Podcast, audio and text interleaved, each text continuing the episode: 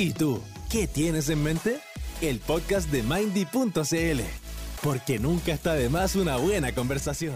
Bienvenidas, bienvenidos a otro capítulo de ¿Qué tienes en mente? Sí, soy yo, no es Matías ni Lavane lo que está presentando porque me había ausentado muchos capítulos, pero ahora volví, estoy acá, estoy, estamos grabando este capítulo un día viernes.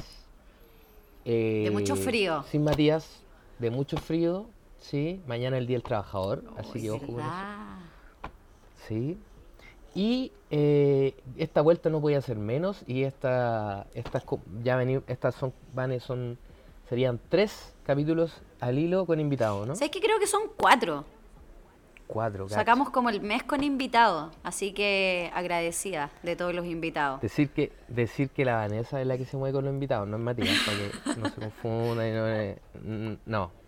Matías el que sale en la tele en 24 horas en, en TVN, pero la Vanessa Matías se lleva la fama. Se lleva la fama, se lleva la fama, después sale bonito ahí con corte de pelo y todo eso. De barbería, mi Pero hoy día tenemos una invitada, ¿o no, Vane? Tenemos una invitada excepcional. Ya, igual, todos saben que yo me consigo los invitados ahora, entonces puedo decir que también los invitados son muy cercanos míos, muy de mi red, pero gente que, por supuesto, así como aporta en mi vida, creo que tiene un aporte a, a la sociedad y en este caso, en lo que nos compete, al mundo psicológico. Así que por ahí, qué, qué buena que está mi red. Espectacular. Qué buena que vamos a estar. Te mi felicito. red. Entonces, bueno, sin más preámbulos, les presento a nuestra querida invitada Ignacia Lorenzo, amiga personal. Ya cumplimos este año o el año pasado, cumplimos un aniversario de 10 años de amistad. años. Sí, pues te Uh. acordás que hablábamos de, de eso, de, de hacer como, Eso. porque hicimos un grupito en la universidad que éramos el puro love. Entonces, ¿te acordás que hablábamos que hiciéramos una, una gala nosotros? Chamullando, pues, pues, fantaseando. Porque Premio y. como- que hablamos, ya hagamos una gala. Eh, aparte que todas mis chicas se han estado casando, weón. Sí. Y en, y en pandemia, Mm. Soy señora Ignacia. señora. Ignacia, que va, va a ser difícil hacer ese cambio. Bueno, igual eres señora hace rato. Pero ahora señora por la ley. Sí, es, Por es la cierto. ley. Es cierto. Ah, vaya a ser soa, soa soa legal. no, es legal. Yo vivía en el concubinato, así que en el pecado, como decían muchos. Cacha. Hay que ponerse al día, hay que ponerse al Oye, día. ¿y por qué la Nacha está acá? ¿Por qué está acá? Porque la Nachita. Bueno, Nachita, cuéntanos tú por qué estás acá. ¿Desde dónde podía aportar para nosotros eh, con todo esto que, que Mindy profesa de cómo acercar la salud mental desde las diferentes áreas a través de nuestro podcast? Bueno, de partida creo que yo te hinché las pelotas como para venir harto, porque soy una fan número uno de este podcast. Lo escucho siempre. Mira Sí. Me encanta, chiquillos. Me encanta lo que están haciendo. Siento que es súper lindo conectar a la gente con, con, con lo que es la psicología y todas las ramas. Y lo que vengo hoy día a conversar un ratito es sobre la empleabilidad. Ujú. Para quienes no conocen el término de empleabilidad, eh, les puedo contar que es la aptitud que tiene una persona para encontrar y conservar un trabajo, pero también para, para progresar en ese trabajo y adaptarse a los cambios a lo largo de la vida profesional. Y eso es lo que yo me dedico hoy día en mis tiempos libres, porque trabajo eh, como psicóloga organizacional en, en una empresa, pero me dedico también a ser asesora de empleabilidad y ayudar a todas las personas que hoy día están en búsqueda de su próximo trabajo a encontrarlo de la mejor forma, a generar competencias al respecto y a aprender a cómo enfrentarse a un proceso de selección em, para encontrar ese trabajo que quieren finalmente. Oye, bueno, y tú ahí nos adelantabas y que la empleabilidad tiene que ver con esto de encontrar un trabajo, cómo conservarlo, cómo adaptarnos a este nuevo trabajo, cómo de repente ascender en ese trabajo. Además. Así que si, si podríais contarnos por ahí qué implica, qué, qué, qué es, lo que le, qué es lo que le lleva a la canasta de, de empleabilidad.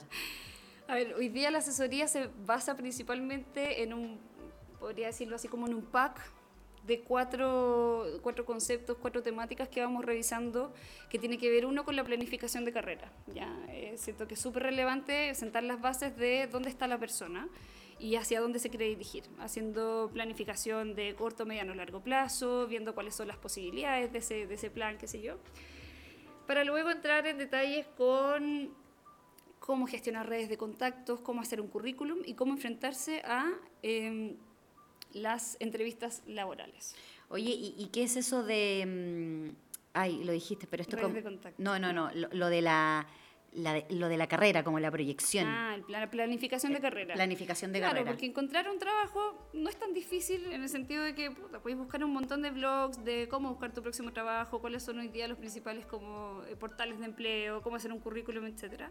Pero si eso no va en pos a lo que tú quieres hacer y esos objetivos que tú quieres ir logrando, eh, bueno, se van a presentar un montón de oportunidades y no necesariamente esas oportunidades que tú vayas tomando son las que te van a llevar a ese punto B que tú quieres llegar. Entonces, lo importante es planificar, es entender hacia dónde quieres llegar y cuáles son las oportunidades de la vida que te van a llevar a ese, a ese objetivo. Ya, Es como pensarte, porque claro, uno de repente cuando recién sale a su primera pega laboral, no te. Tú lo que querís es pega. Pegas, por ¿Cachai? supuesto. Pero nunca te cuestionáis qué queréis conseguir con esa pega, hacia dónde queréis ir.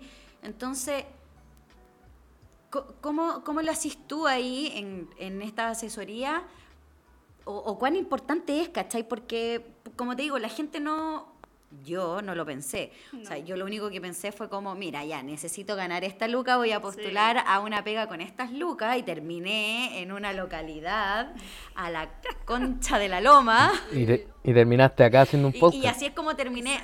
Podcast que yo nunca pensé, pero bueno, ahí les comentaba a unas chicas que, que el otro día tuve una entrevista por Mindy eh, de una revista independiente y les contaba como lo bacán e importante que es para mí, por ejemplo, ahora abrir este espacio del podcast porque es básicamente la opinión y no sé qué. Y algo que, claro, yo tenía muy en, en un poco como en la ilusión, ¿cachai? Pero nunca lo vi concretado. Y bueno, Mindy me lo presentó y ahí me di cuenta que en realidad lo quería más allá de mi fantasía o ilusión. Entonces, por ahí, ¿qué- ¿qué te has topado tú en estas asesorías, cachai?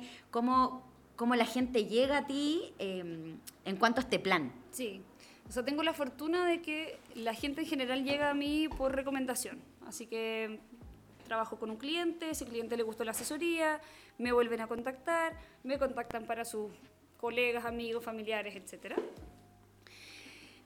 para mí el plan es eh, la base de toda la asesoría, principalmente por lo que acabas de decir tú. Tenía ahí un sueño, un, un- un algo inalcanzable, que no lo había proyectado como algo realista, porque no sabía cómo llegar, ¿verdad? ¿Qué, qué caminos tengo que hacer? ¿Tengo que hacer un curso de dicción para hacer un podcast? ¿O tengo que hacer ef- efectivamente algún taller o algo?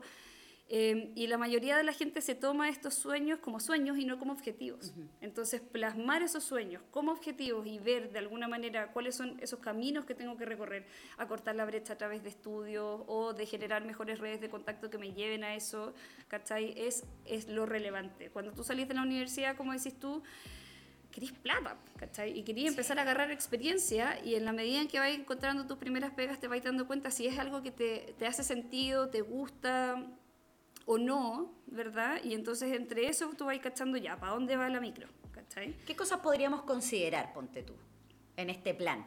En este plan, de partida vamos haciendo un autoanálisis, vamos identificando quiénes somos, nuestras competencias, nuestras fortalezas, aquellos aspectos de mejora, ¿verdad?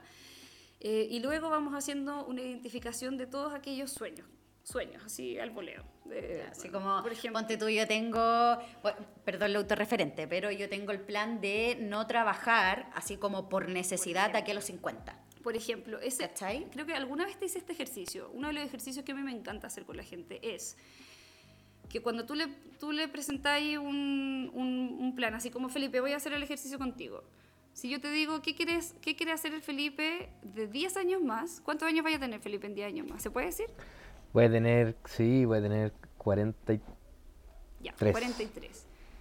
Un día... Un, O 44. un día- ¿A cuánto estamos hoy día? A 30. ¿Qué quería hacer un, tre- un 30 de abril en 10 años más? Eh, ¿Qué quiero hacer? Quiero eh, tener salud, no preocuparme de...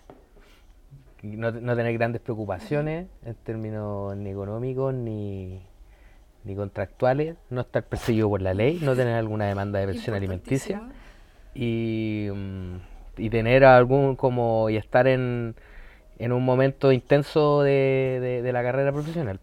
Y entonces cuando te empe- empezáis a pensar en esa carrera profesional también, onda, ¿qué es lo que tú tienes que hacer hoy día y cuáles son las oportunidades que tienes que eh, aprovechar hoy día para tener buena salud, para tener un piso económico importante, para no tener una demanda de pensión de alimentos?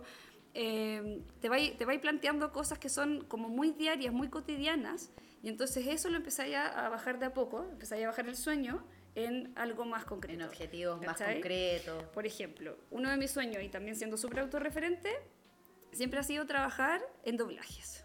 No me preguntéis por qué, pero quiero trabajar en doblajes. Entonces yo sé que tengo que tomar un curso de doblaje. Hay cursos, por Sí, eso pues, sí, hay lo, tengo, cursos. lo tengo ahí listo. Ahí, llegar y comprar.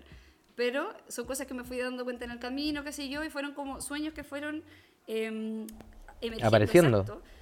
Y que de repente hoy día tengo que hacer el análisis de eso mismo que yo quiero en 10 años más, también un piso, estabilidad, de repente, eh, no sé, eh, te- quizás tener una familia, ¿cachai? Estar estable en un lugar, porque eso es súper tauro, entonces a mí me gusta demasiado la estabilidad, ¿cachai? ¿Qué es lo que yo tengo que hacer hoy día entonces para poder conseguir eso? Una pega más estable. ¿Cómo es el camino en el doblaje? ¿Qué significa trabajar en el doblaje? Y entonces empezar a conectar con personas que hoy día trabajan en el doblaje, cómo son sus estilos de vida, qué tan flexible es la pega, eh, cuánto ganáis, ¿cachai? Son Claro. cosas que en el fondo tú no sabes. Entonces, te- al cuestionarte, te invita un poco a generar redes de contacto. Entonces, ahí es cuando también entra este otro módulo en el que empezáis ya a contactar a personas que efectivamente trabajan en el medio y entonces le empezáis a hacer preguntas de eh, lo mismo, cuánto te costó encontrar un empleo, qué competencias son las que tenéis que tener, cuáles son los obstáculos de ese empleo, cuáles son la- cuál es la cantidad de personas que hoy día están en el mercado, porque de repente es súper relevante entender cuántas personas hoy día están buscando trabajo en ese rubro. Claro. Oye, Ignacio, tengo dos preguntas. No sé si Vane, me permití. Que no me voy a adelantar a la pauta, son preguntas que, que aparecen así de, de la, del- de la conversa. Dos preguntas. Uno, eh, ¿hay un promedio o hay algún como tú te has dado cuenta en tu asesoría de cuántas veces cambia, por ejemplo, un plan que tenemos? Por ejemplo, si hace 10 años yo quería A y hoy en día una persona más madura, post pandémica, que tiene otras necesidades, a lo mejor tenéis familia, y eso no lo tenéis metido dentro de, plan. de tu, de tu plan. Pero ¿cuántas veces la gente cambia como de plan? O sea, y, y, y cuán necesario es ir como cambiando este plan o haciéndole updates al plan? O, ¿Y qué pasa con la gente que no lo logra finalmente? Que dice, yo de aquí a 10 años quiero tal cosa.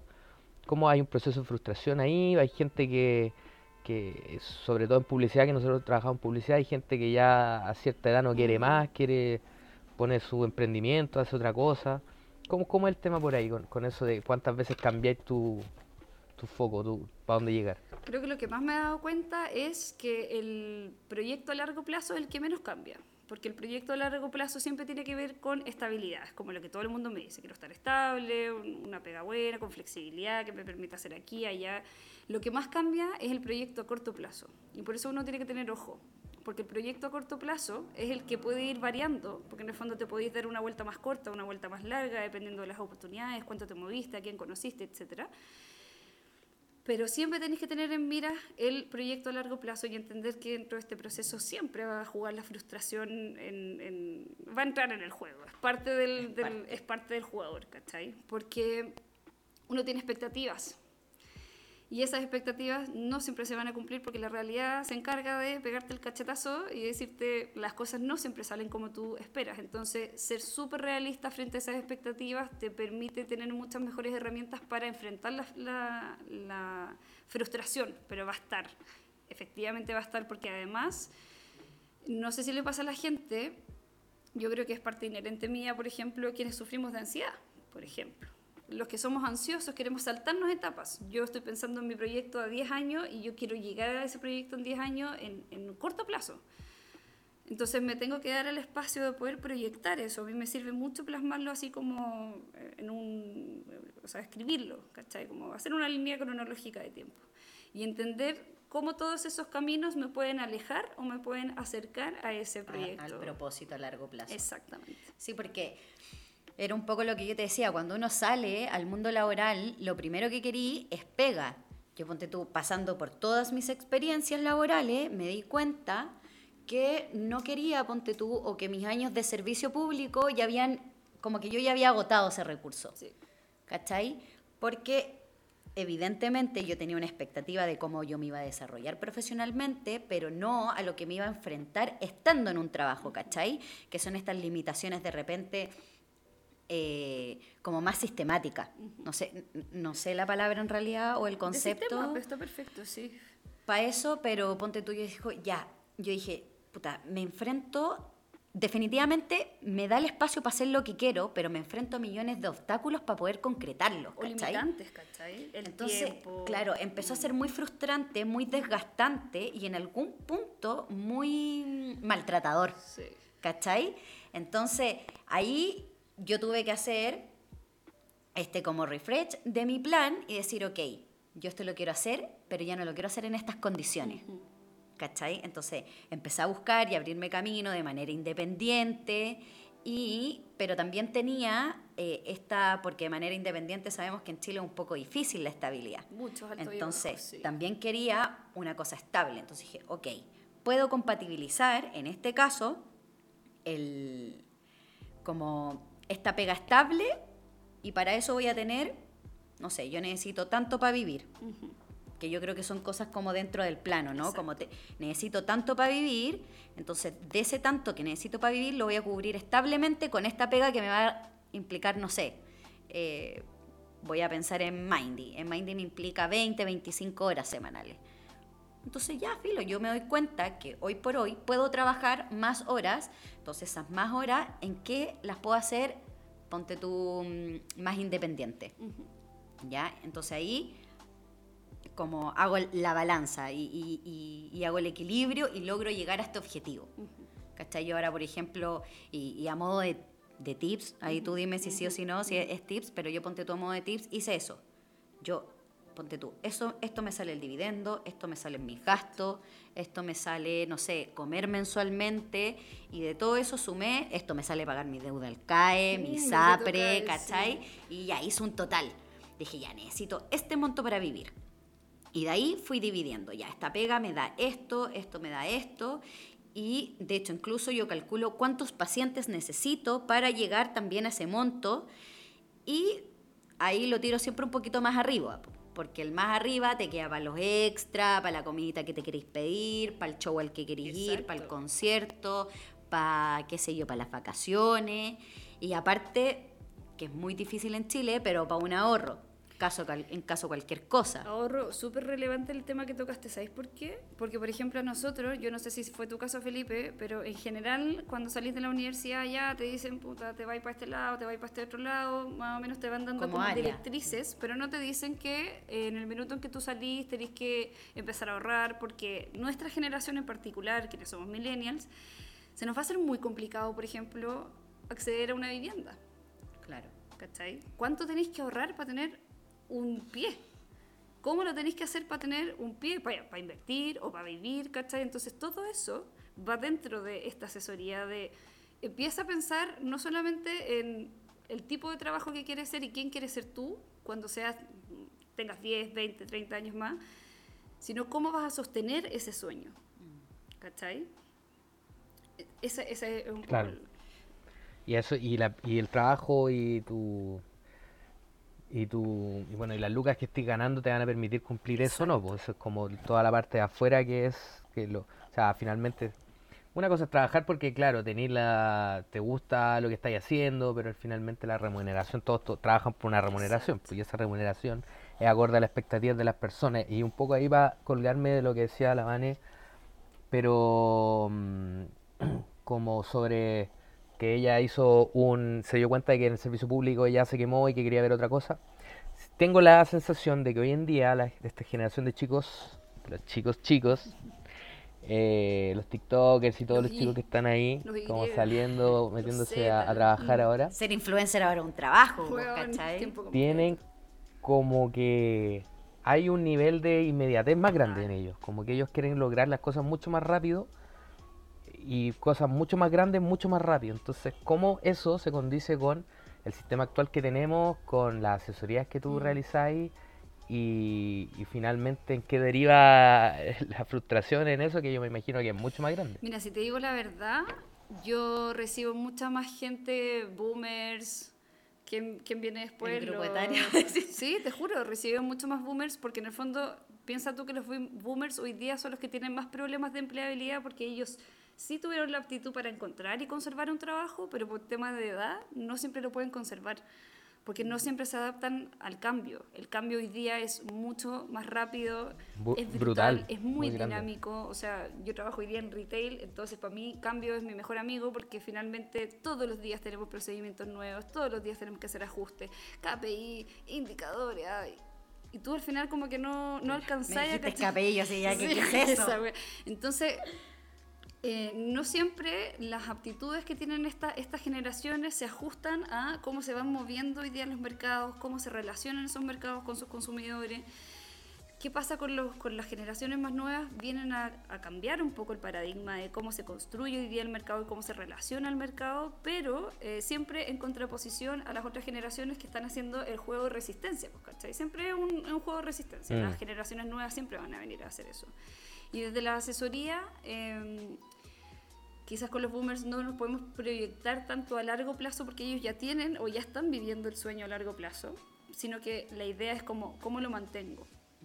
¿Verdad? Y las otras personas que, que finalmente, porque también recibo de todo, eh, sí me gusta trabajar con nuevas generaciones porque sí les puedo hacer entender un poco de que esta planificación va más allá del toque de planificar y que todo va a salir así a la perfección a tu plan. Es como, es como ten cosas, ten sueños y objetivos más que sueños claros. Entiende que para allá va la meta. El cómo vas a llegar a la meta, no lo sé. Eso Claro, o sea, podemos de- armar la carta Gantt, pero no necesariamente vamos a llegar al objetivo Exacto. siguiendo al pie de la letra la carta Gantt. Exacto. Y la ansiedad que hoy día genera el poder, el, el- el tema de la inme- inmediatez es heavy, porque yo también lo vivo. Como les decía, soy súper ansiosa y por lo tanto todo lo quiero muy rápido, todo muy ahora. Pero he tenido que ir haciendo el ejercicio de que no necesariamente me tengo que apurar tanto, porque hay un montón de otras cosas que tengo que ir aprendiendo en el intertanto, que, que tiene que ver con la paciencia, con el desarrollo de un proyecto, con las cosas que voy aprendiendo y las habilidades que voy adquiriendo en ese desarrollo, ¿cachai? Como, e- eso, es como involúcrate con el proceso. Eso es, es más o menos lo que yo les digo. Oye, y es como involucrarnos en el proceso, pero también reconociendo nuestras propias aptitudes, Por ¿cierto? supuesto. Y, y cómo eso yo, desde el otro lado, como más clínico, me ha tocado igual hacer un poco, no sé si asesoría, no, no podría llamarlo así porque desconozco en realidad el mundo organizacional o lo que hace la Nacha en sí, pero, eh, por ejemplo, mi sugerencia siempre va así como, ok, ya, ¿cuáles son tus aptitudes? Cuéntamelas. ¿Cómo se las contarías tú a la persona que te entrevista?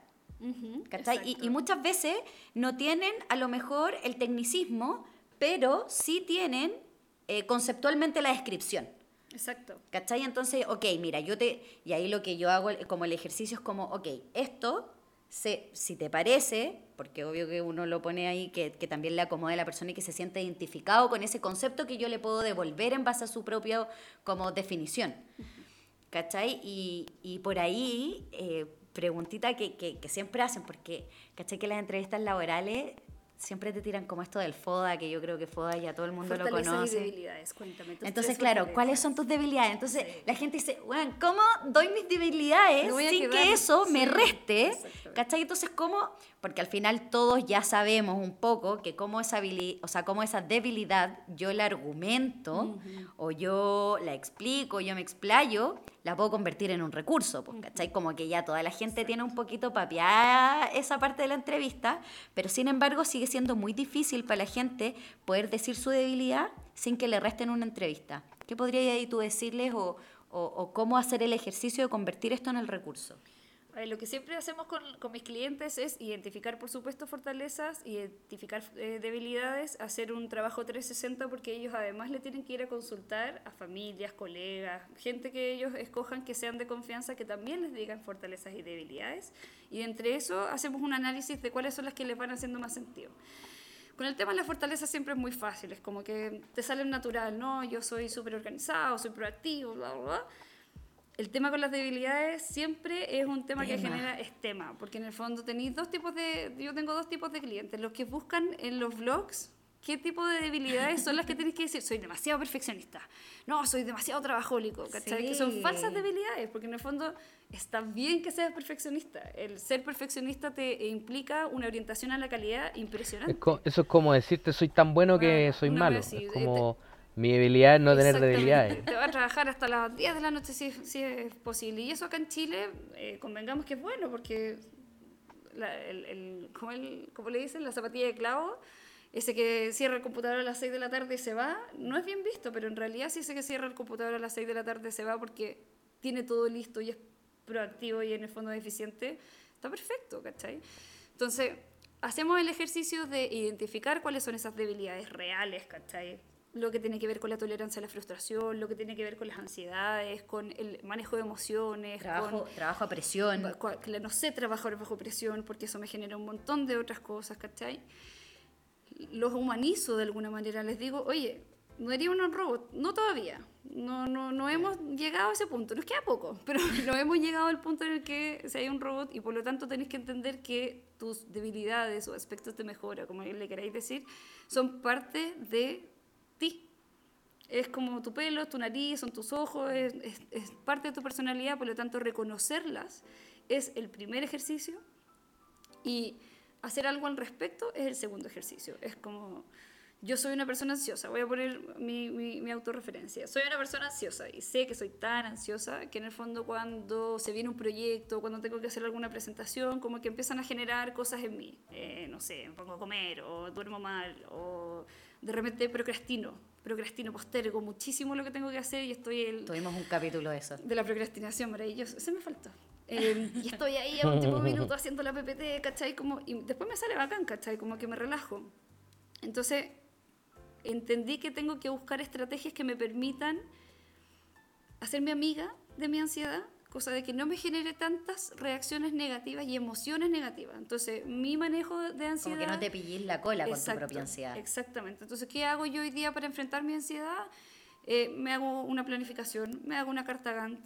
eh, trato de seguir esa carta Gantt sabiendo que tengo que tener flexibilidad en el fondo dentro de, pero eh, eso me permite eh, entender los pasos que tengo que seguir para cumplir el objetivo. Oye, ¿y tú que hay estado detrás de, y sin obviamente develar todo, porque se entiende, pero tú que estáis del otro lado, del lado de muchas veces la selección y el reclutamiento, eh, ¿cuál es la finalidad de preguntarte la debilidad? Fortalecer las debilidades. La verdad es como parte un... buena pregunta, Vanessa. Buena pregunta, te voy a decir. ¿Cuál es? Porque claro, la gente dice, weón, como que uno tiende a pensar, y perdón mi francés citando a mi queridísimo Matías, pero como que uno dice, weón, con esta weón me van a cagar, ¿cachai? Sí. Esto va a ir en contra totalmente mío. Entonces, ¿cuál es la, cuál es la razón pa- para que yo me pise la cola en la entrevista cuando en teoría estoy dando entre este- esta entrevista para quedar? po? Exactamente. Mira, en todo proceso de entrevista tenéis, no sé, 45 minutos, una hora máxima para conocer a una persona. Eh, la persona va a ir a hablar maravillas de sí mismo, por supuesto que queréis quedar en el cargo, ¿cachai? El decirte mis debilidades o mis aspectos de mejora habla de una buena capacidad de autoconocimiento y de manejo de esas emociones o reacciones que son difíciles y cómo esas hacen match con la forma que tienen en el equipo de solucionar las cosas. Por ejemplo, si tú Ya. trabajas en retail y tu debilidad es que eh, no trabajas bien bajo presión, no vaya a hacer match con el equipo, lo vaya a pasar pésimo. Y no porque tú no seas un buen candidato, sino porque en verdad lo vaya a pasar tan mal que vaya a terminar tirando licencia. Cada vez que se te venga un proyecto largo. Entonces, es básicamente una forma de proteger tanto al candidato como a la empresa de futuros problemas que se van a presentar sí o sí. Todos los trabajos presentados. ¿Y, y, la y cómo, cómo tú tomáis a las personas que dicen esa que, que dicen que soy demasiado orientado a los objetivos, soy demasiado perfeccionista o me gusta trabajar hasta tarde? ¿Cómo, cómo, cómo se toma eso? Y, ahí, y lo engancho con la pregunta de la pauta eh, sobre el miedo a la entrevista psicológica. ¿Cómo abordarla, cómo abordarla sin miedo? ¿Cómo, qué- cómo, cómo te lo tomáis tú desde el lado de, de- de la entrevistadora? Y por otro lado, ¿qué es lo que tiene que decir la gente? Mira, importantísimo lo que acabas de decir, querido Felipe. Eh, desde esto es una cuestión súper personal desde cómo yo abordo las entrevistas porque hay tantos tipos de entrevistas como tipos de entrevistadores. Finalmente la persona que te está entrevistando también es distinta, entonces se lo puede tomar bien, se lo puede tomar mal, ¿cachai? En general, uno aprovecha su- sus herramientas psicológicas para ir a hacer un poco más de em, confirmación y hacer más preguntas. Ya, ok, eres súper orientado a los detalles. Cuéntame, ¿por qué eso lo podrías considerar como una debilidad? ¿cachai? Y entonces ahí te empiezan a develar un poco más sus emociones.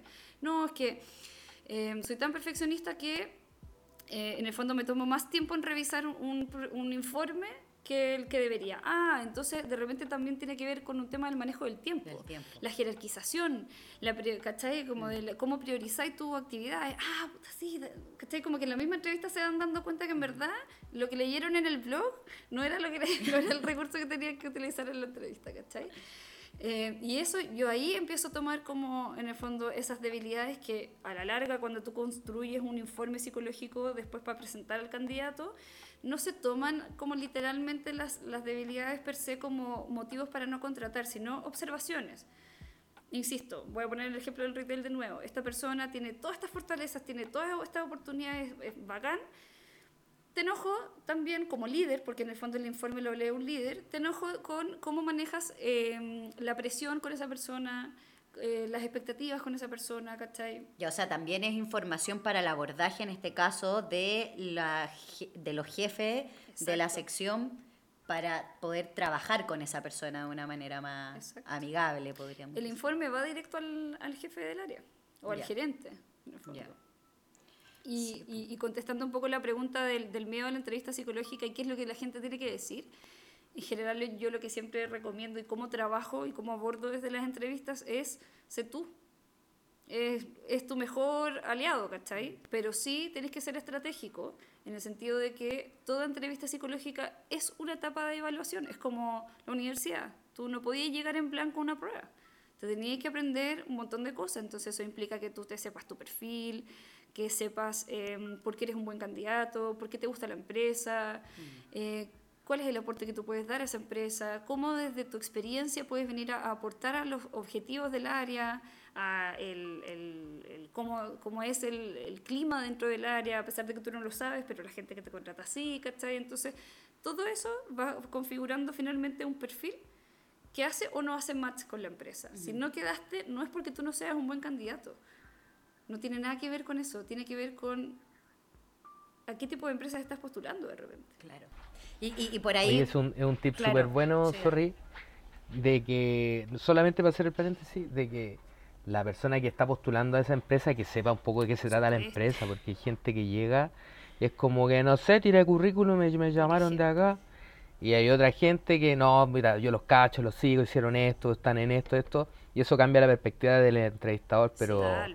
Es- es muchísimo. básicamente hiciste tu Como que la tarea. persona llegó Exacto, enchufada. Hiciste tu tarea, investigaste la empresa, cachaste si- Claro. si, si te hizo sentido o no, porque eh, pasa, me, me pasó un par de veces de personas que en verdad tenían muchos sesgos con, con personas homosexuales o con diversidades de religión, ¿cachai? Y te estáis metiendo en una empresa que puta, es full color, ¿cachai? Y tiene demasiadas políticas de inclusión y es como, ¿sería homofóbico? Onda, Y porque se leía de repente los discursos, ¿cómo te vas a ir a meter en una empresa que promueve la, eh, Claro. la diversidad, ¿cachai? Como, son dos cosas que no conversan, ¿cachai?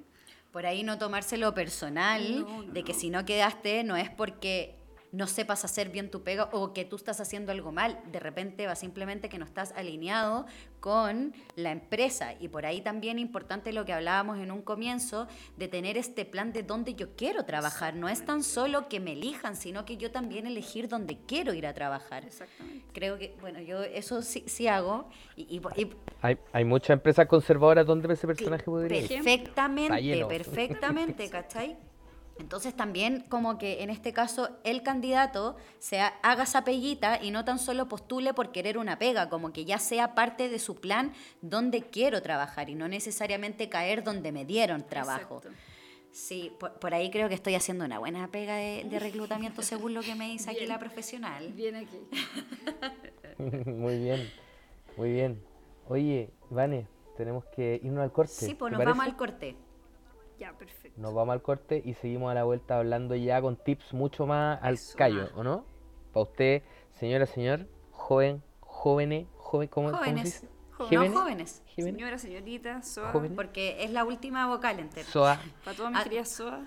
Para todas para todas las SOAS, para Los todos los SOEs. SOE eh, que están buscando, están en proceso de o van a hacerlo, vamos a tener unos tips súper interesantes aquí con la Ignacia. Así que quédense con nosotros. Somos Mindy, salud mental para todos a un precio accesible. Y estamos aquí para escucharte. Una plataforma de psicólogos en línea preocupados de tu bienestar a una videollamada de distancia. Si las cosas no salieron bien, si buscas un consejo o si quieres hablar con alguien más, nunca está de más una buena conversación. Solo tienes que ingresar a mindy.cl, agendar una sesión con nuestro equipo, elegir una hora y listo. Puede ser por video o solo por audio, como tú quieras. Agenda hoy tu primera sesión con 50% de descuento. Mindy, ¿qué tienes en mente? Estamos de vuelta con ¿Qué tienes en mente en esta fría tarde de viernes con nuestra maravillosa invitada Ignacia Lorenzo que se movió la nuestra maravillosa psicóloga Vanessa Ramírez. Muy agradecidos. Vamos, estamos hablando cosas súper interesantes. Pero antes tengo algo que contarte, Vane. A ver, Ignacia. a ver. Tengo que contar algo. En Mindy creamos una nueva manera de acercar la salud mental, pero ahora para tus seres queridos. Ay, a ver, ¿cómo eso? A ver, a ver. Presentamos, mira, y a propósito del Día de la Madre, Sí, se viene. se viene. O sea, igual vamos a estar súper encima cuando salgamos al aire, así que si no está escuchando, tiene, tiene un par de días todavía. Presentamos la gift card digital en Mindy. Gift card digitales que están, miren, les voy a mostrar. La- la- las digitales no son así, pero estas son las que prontamente podrán ver a lo largo de todo Chile. Ay, qué bonito.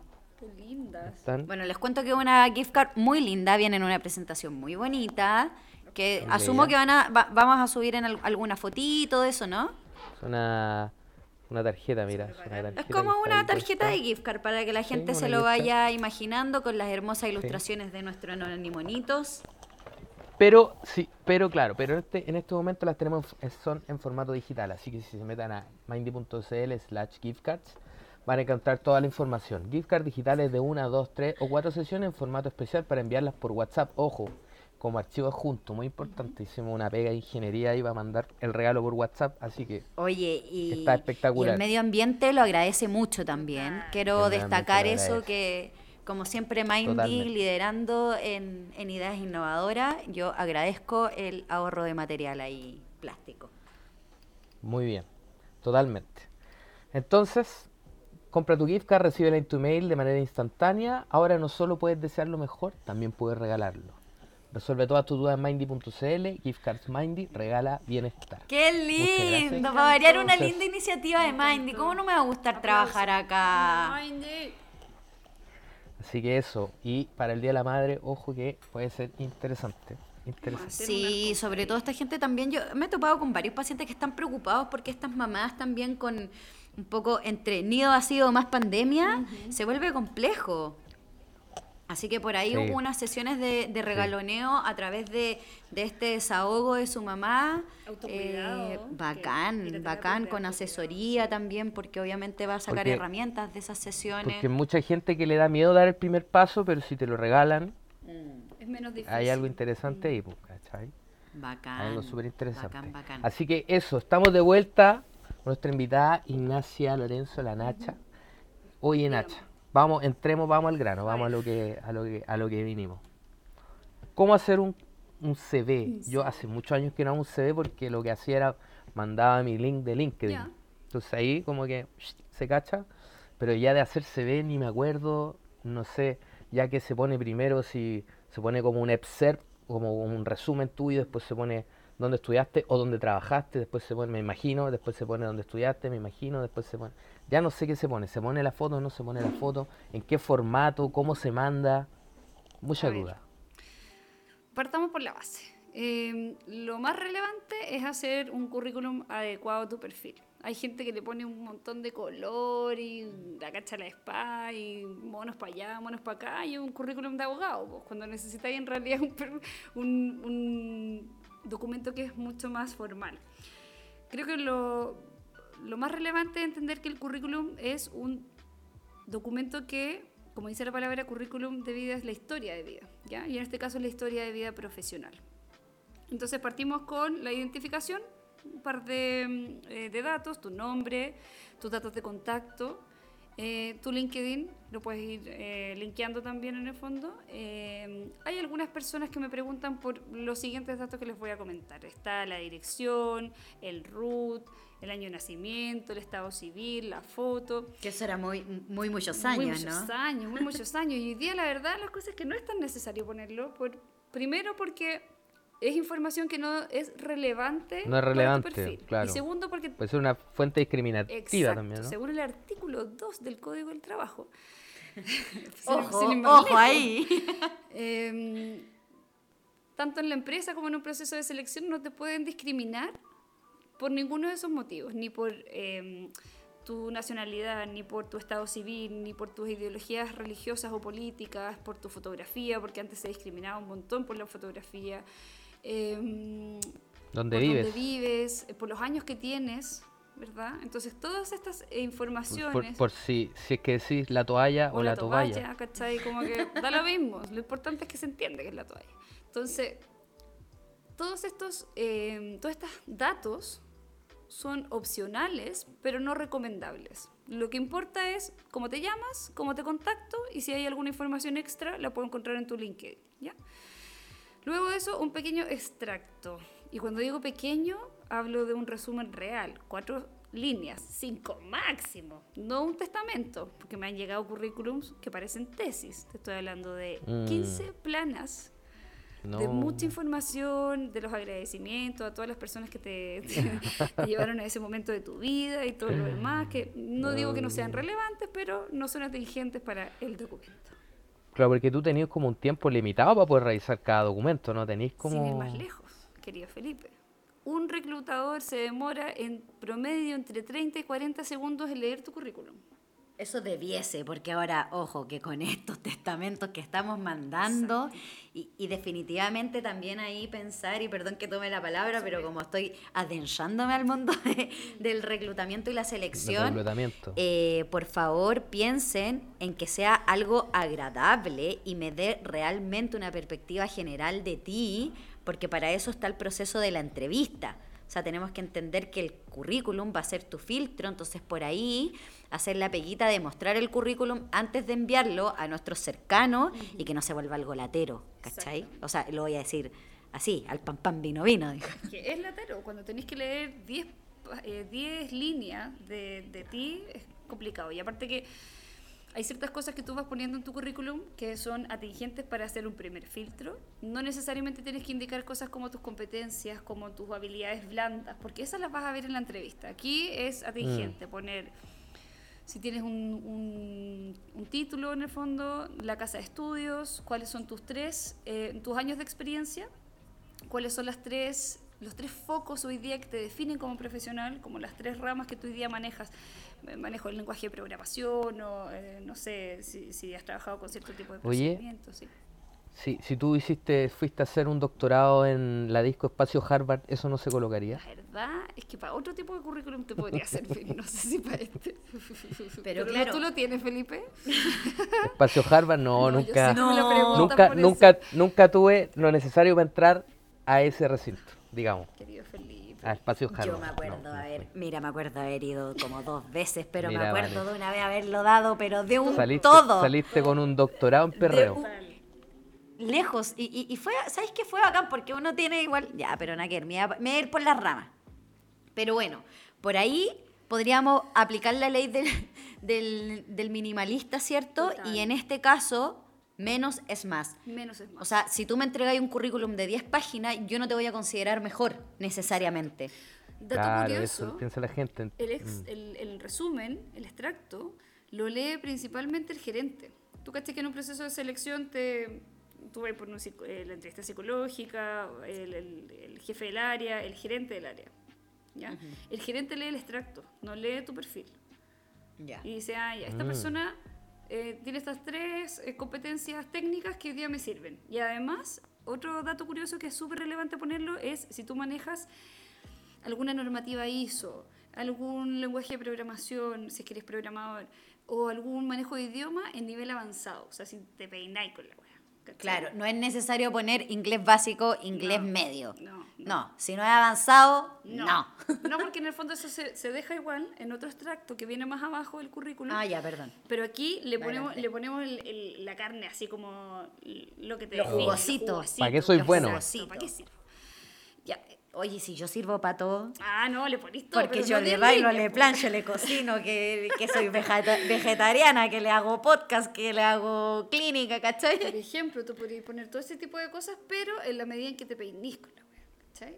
Comunicadora O sea, multidimensional, como yo, de, me llevó en un currículum. yo después de, ¿cuántos capítulos? ¿30? Yo creo que ya... 31, 32. Comunicadora total. Yo creo que ya soy una comunicadora. Total.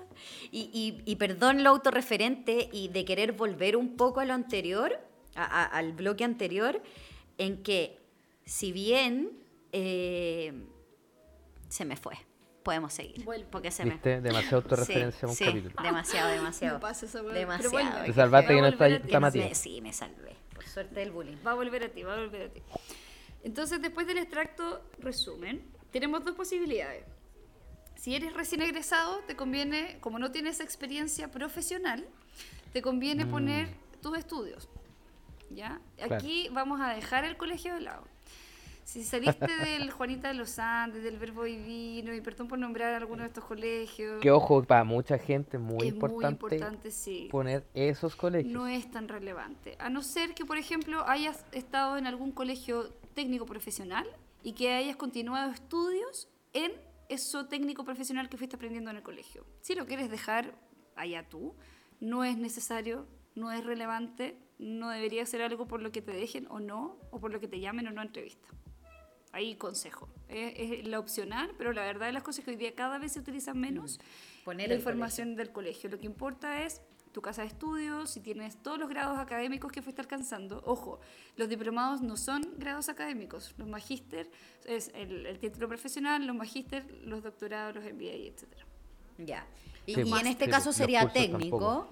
Los técnicos, eh, pues digo técnicos, el, el grado profesional, los magíster, los máster y los diplomados. Y por O sea, ejemplo, si alguien tiene solo un título técnico y, y quiere desarrollarse solo a través de eso, ¿qué sería importante? Porque hablamos de que, por ejemplo, un diplomado no, o un curso no, o un taller no. Entonces, ¿qué pongo? pones tu grado académico y los, todos los cursos que tú hayas hecho los dejas más abajo. Es que aquí lo Ya. relevante es jerarquizar la información dentro del currículum. Entonces, pones tu información académica, si es que eres recién egresado, y luego tienes, voy a partir por los recién egresados, y después pones dos eh, tipos de experiencias que son distintas, distintas en la profesional a la laboral.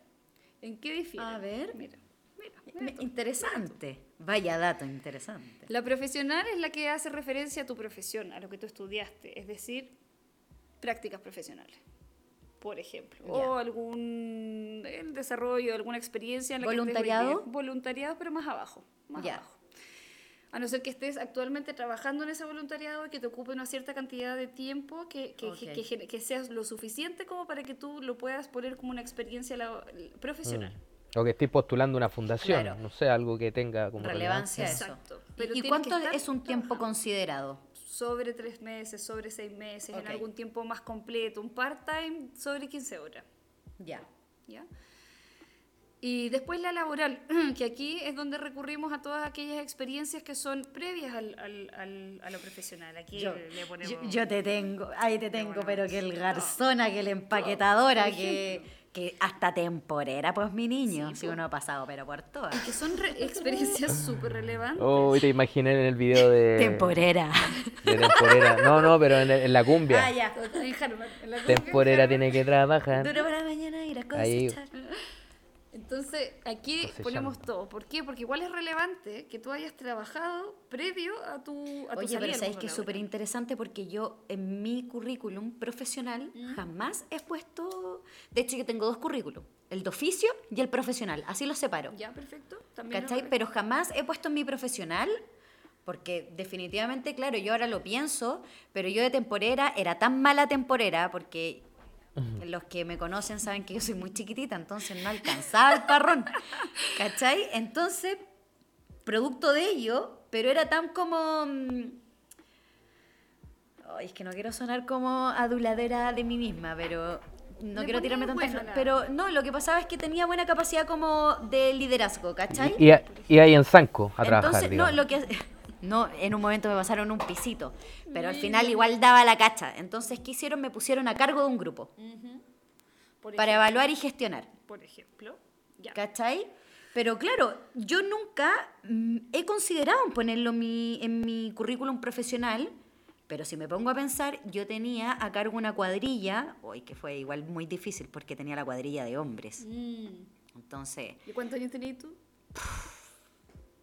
18, porque recién había salido, como que tenía la o sea, tenía como la edad legal para poder Exacto, trabajar. Exacto. Con eso me pagué mis primeras vacaciones en La Negra. Mira por tú. ejemplo, mira, ¿Cachai? eso es súper relevante de dejarlo, tratar de no poner todo, sino lo más relevante, porque por ejemplo yo trabajo desde los 14, 15 años y le he hecho de todo. Bueno, todo, pintamos bueno, caritas puta, juntas, ¿qué- qué no hemos hecho? caritas, Hemos trabajado en bares, total, maquilé con mis papás, ¿cachai? He, he trabajado en, trabajé cuando trabajamos para el, el Sense, no. No, para el Simse. El Simse. Todo. Y todas estas experiencias igual te entregan un montón de competencias. Compromiso, em, planificación, Gestión. eh, gestión, ¿cachai? Una, una cantidad de competencias que quien no tiene esa, eh, eh, que no tuvo la oportunidad de, de desarrollarla, en el fondo tiene una ventaja competitiva, ¿ya? No porque no las hayas hecho significa que no vas a encontrar trabajo, sino que Quiero que me, me revise el currículum una hora. pero en el fondo son relevantes. Ahora, no pongas todo por lo más relevante, en lo que estuviste más tiempo, ¿cachai? Eh, ahí jerarquizar, priorizar, es súper relevante eso. Sí, Eh, totalmente. cuando tienes, y eso ya, en, en la diferencia entre lo profesional y laboral cuando eres eh, recién egresado, cuando ya tienes una experiencia profesional, ponemos primero la experiencia profesional y luego dejamos los estudios. Y lo relevante de poner en las experiencias profesionales es el lugar donde trabajaste, el tiempo que estuviste, ¿verdad? El cómo se llamaba tu cargo, un objetivo general de no más de dos líneas de cuál era el foco de tu trabajo y un par de idealmente logros, si no tienes cómo cuantificarlos o cualificar esos logros, o sea, cuantitativos o cualitativos, puedes ir dejando como tareas operacionales que no sean revisar el correo, porque todos tenemos que revisar el correo en alguna medida, ¿cachai? Que no, hay gente que me la ponía. Em, pero sí cosas relevantes cuando si tuviste que hacer presentaciones a gerencia o tenías que hacer informes muy complicados, planear eh, y automatizar ciertos procesos, Sí. Por ejemplo, Como- hay cosas que uno no, de repente no consideraría. Pero a mí, por ejemplo, en mi trabajo anterior a Mindy, nos hicieron eh, elaborar una capacitación o la réplica de una capacitación. Ahora que, perdón, yo para variar pelando, pero esa réplica de la capacitación, a mí la capacitación nunca me la dieron.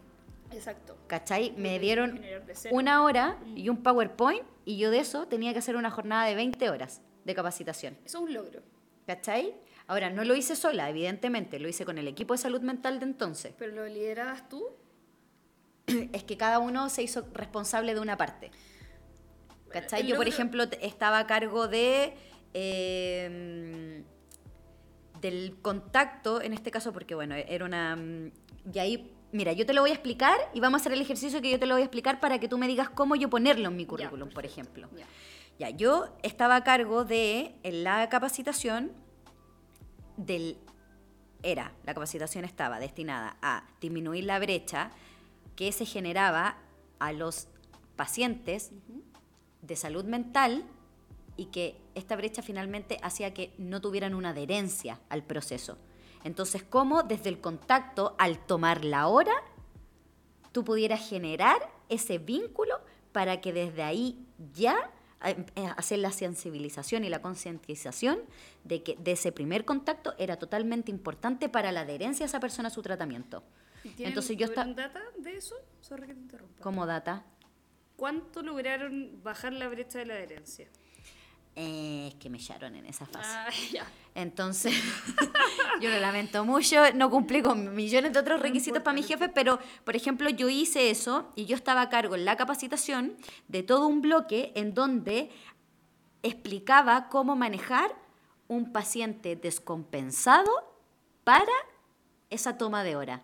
Cómo intervenir, cómo llegar, cómo generar ese, con conceptos ya más teóricos, pero cómo cómo hacer ese rapport, que es como ese vínculo en ese primer contacto, que es como un contacto en crisis, ¿cachai? Una persona alterada, está enojada porque viene hace tres meses tratando de pedir la hora, ya evidentemente la situación está fuera de control, probablemente estemos en una ideación, en un intento suicida y eh, le toca tomar esa demanda a un TENS, que de salud mental tiene Un dentro de un ramo sí. un módulo que le duró dos semanas. Exactamente. ¿Cachai? Entonces, por ejemplo, ¿cómo yo logro hacer eso? Que de hecho yo no lo tengo en mi currículum. Ujú. Eh, Lo vamos a porque, revisar. porque, claro, por eso te decía que gana que me revise el currículum. Bueno, pero en todo caso no tengo ganas de cambiarme de trabajo. Y agradezco a Mindy que haya recibido mi currículum después de este desastre que estoy contando. Eh, pero, ¿cómo, ¿cómo poner ese tipo de, de situaciones? Porque yo creo que, evidentemente, según lo que tú no- ahora nos explicáis, es relevante, no, no es cualquier cosa. Súper. El escenario ideal es que tú tuvieras el, la data de cuánto lograste cortar esa, en, en cuánto lograste cortar esa brecha de adherencia, porque ese era el objetivo del, del proyecto. Si no tienes cómo cuantificarlo, al menos tienes cómo cuantificar a cuántas personas lograste capacitar y que Eso sí. entonces logra diseñar un programa de capacitación que permite disminuir la brecha de adherencia de los eh, Usuarios los de salud mental al programa XX eh, y llega a 200 personas. De 0 a 200 personas y eso lo ponís en un, en un porcentaje. Ya. Lograste llegar al 200%, no soy No, o sea, es que era, era el perdón. personal de salud y ponte tú. Nosotros hicimos del personal de salud que eran como, qué sé yo, 150, hicimos la capacitación para 50, creo. Ya, entonces llegaste a un tercio. Ya. ¿Cachai? Ok.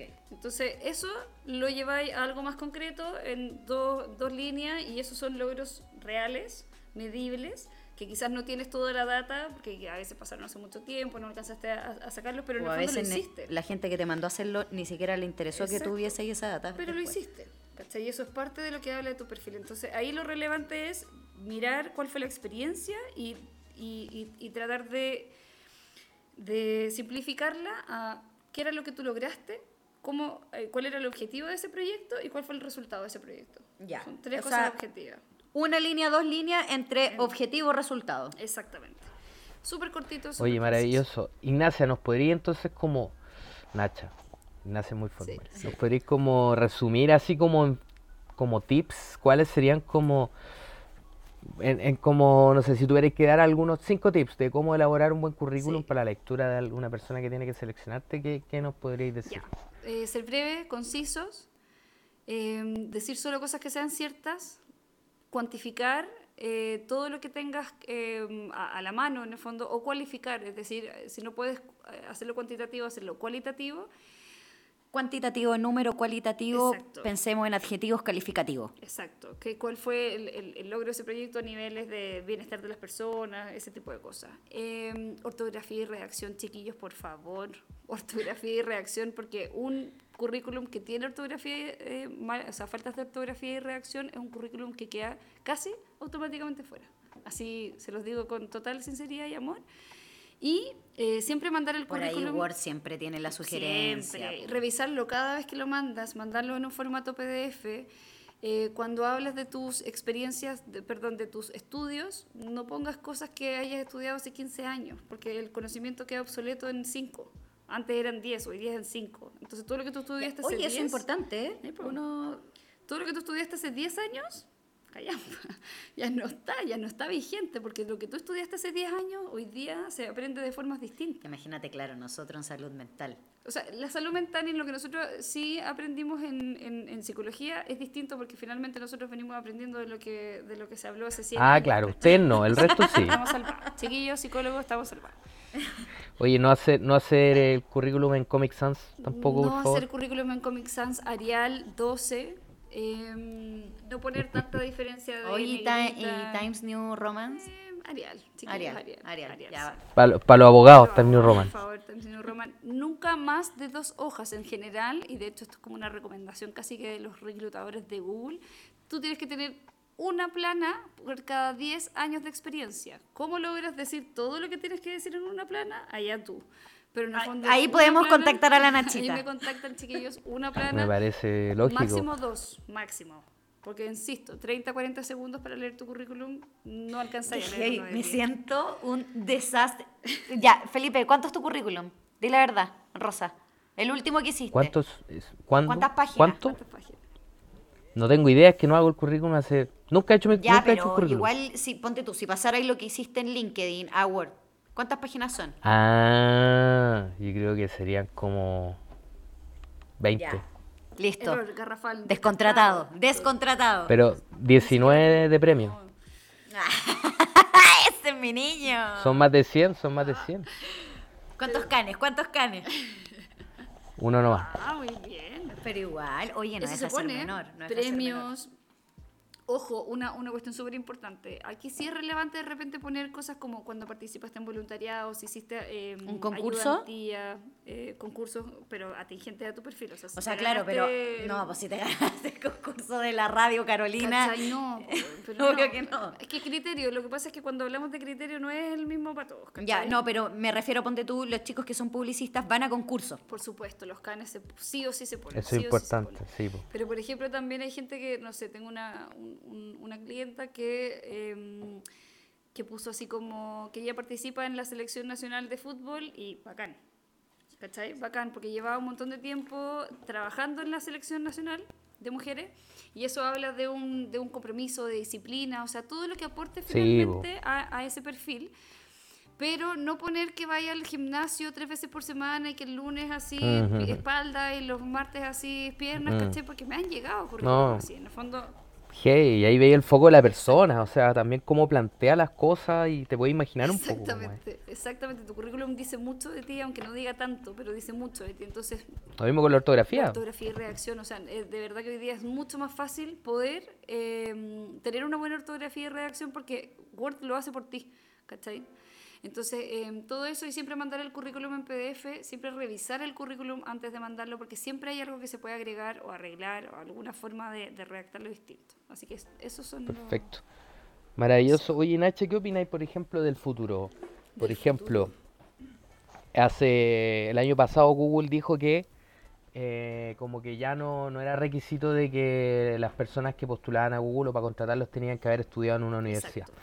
Ahora la gente que es self-made, que se ha hecho a sí misma, también tiene un valor súper grande. En, por lo general en la publicidad hay mucha gente que no estudió publicidad, que estudió otras cosas, pero demuestra tener un nivel de creatividad o, o- o lo- los talentos requeridos para lo que para lo que es. Pero en otras cosas es mucho más complicado. En otras cosas se, se trabaja en un banco, Sí. qué sé yo.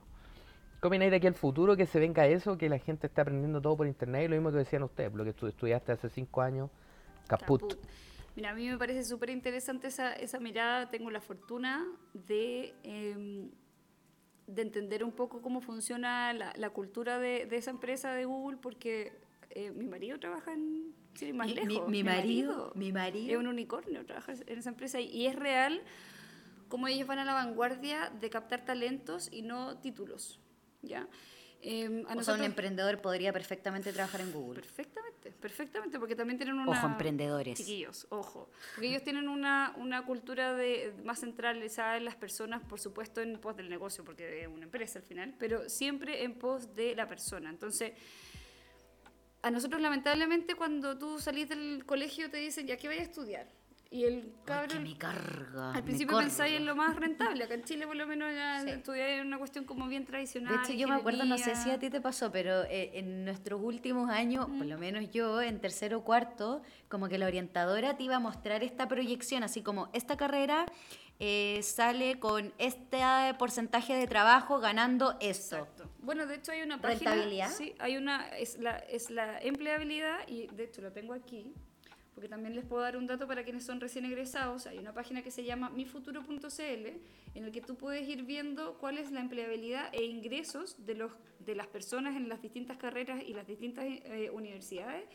Lo tienes por institución, la acreditación, si la carrera está acreditada o no, eh, cuántas personas, eh, los porcentajes de titulados con continuidad de estudios, la retención del primer año, la empleabilidad del primer y segundo año y el ingreso promedio al, Al cuarto, cuarto año. año. Es genial esta página porque tú lo puedes ir viendo por carrera, por, eh, por universidad. Por universidad. Oye. Sí, es súper por, por ahí pasarles el dato que según lo que está mostrando la Nachita. No, no, no le va a pasar el dato a nadie porque no va a auspi- hacerle auspicio a ningún A ninguna institución que No. me quiera pagar. Tenía, tenía aquí como de la carrera de Oye, ojo que nosotros estamos en. No, espera, espera, espera.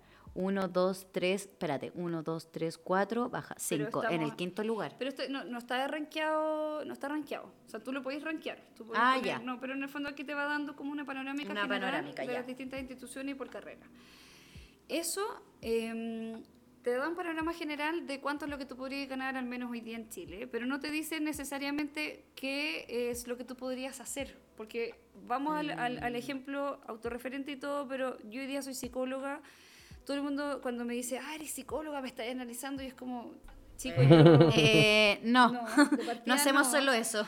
No soy clínica, no, no, me, no, no es que no me guste la clínica, no es mi, mi onda la clínica, me fui para el lado más organizacional y quiero hacer doblaje, o sea, ¿cómo te explico que en verdad eh, todo lo que yo aprendí en mi, en mi carrera son herramientas? A mí me- básicamente me pasaron el martillo y el clavo y me dijeron esto se hace así, pero si yo le quiero poner un martillo eléctrico y quiero hacer una cuestión ingenieril, porque puta, es lo que a mí me interesó. Como, Ahora- como a la Vane que le pasaron el martillo y la voz. Por ejemplo, la manera que le pasaron el martillo y la voz. O sea, ¿cuándo pensaste tú, querida amiga, saliendo de la carrera que iba a terminar En un haciendo podcast. podcast, haciendo reclutamiento y selección? No, o sea, yo, eh, sí, de hecho, la Nacha siempre fue como la organizacional y yo era la que apañaba a la Nacha en organizacional y la Nacha me tenía que apañar en la clínica porque nosotros con la Nacha estudiamos, éramos como la partner de estudio. Exacto. ¿Cachai? Entonces yo la apañaba en organizacional, que era pésima. Yo siempre fui pésima en Es que es organizacional. distinto como te lo enseñan, no como es Pero claro, era muy distinto. Ahora la Nacha más encima, yo, imagínate el nivel de apañamiento, pero era el profe más cabrón. Y obvio que la Nacha quería tener con el profe más cabrón, porque básicamente era aprender más Sí, y también era una oportunidad como de pega en ese momento. el profe más cabrón. Porque tenía una. ¿Cómo se llama lo que ustedes hacen? No, no un estudio. em, ¿Una consultora? una consultora que era que es muy, no sé si todavía, pero muy pro en Chile, según yo. Creo que sí, ¿no? En ese no entonces, seguí, en ese entonces sí, y como que todo lo organizacional quería, y como que todo lo organizacional quería ir un poco para allá y la Nacha me apañaba en el lado clínico, Exacto. Pero por ahí igual aprendí. Me acuerdo que yo solo fui a clases organizacionales para apañar a la Nacha. No apañamos, si al final de Sí, cuentas eso son era, era realmente apañarse. son distintas final, son como distintos gustos y eso es lo rico de la psicología y lo rico Ahora, en general de estudiar la- clínica era la- mucho más entretenido que estudiar organizacional.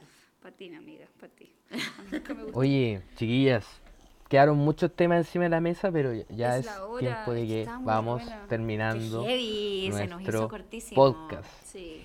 Sí, eh, pero lo bueno es que quedaron muchos temas para una próxima Sí, vez. sí, sí. Yo, Vane, te mandé un mensaje, que es importante que lo veas, en tu WhatsApp. Porque, aparte de agradecerle a la, a la Nacha eh, que, que haya venido a, a nuestro podcast y que la vamos a invitar después, eh, obviamente para que sigamos hablando de otros temas, otras cosas que están súper Sí. interesantes. Eh, hicimos un pequeño ejercicio y pusimos en Instagram la gente que quería que le mandáramos saludos, así que tenemos una lista de personas que nos escucha y que le vamos a mandar le Saludos. saludos. Oye. Así que no, nos turnamos, mira, yo leo los de la izquierda, tú los de la derecha. ¿Puedo ser yo la izquierda? Ah, Ya, dale. es que como que yo tengo una izquierda y otra izquierda. Eh, ya, ya. Y- y- sí. Bueno, vamos a saludar y, y por ahí también a la Pañe. Gracias a toda esta gente que, que nos apaña eh, y nos escucha porque realmente para nosotros es importante este espacio. Es una parte... O sea, yo creo que nos van a escuchar ahora que les dijimos que les mandamos saludos.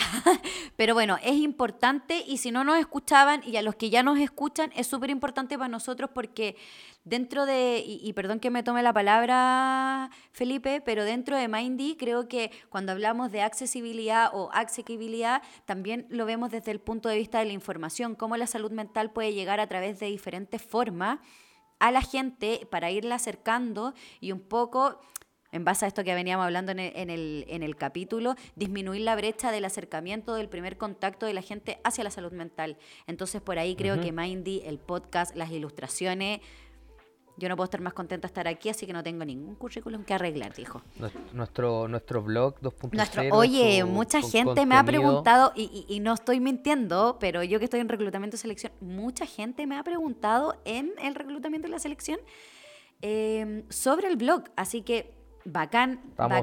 estamos con dos bloggers internacionales. Sí, bacán Ya, hacer crecer esto. Saludemos a Entonces, gente. vamos a saludar a arroba morena.cósmica. A Cherry Peach. Arroba Magna del Valle.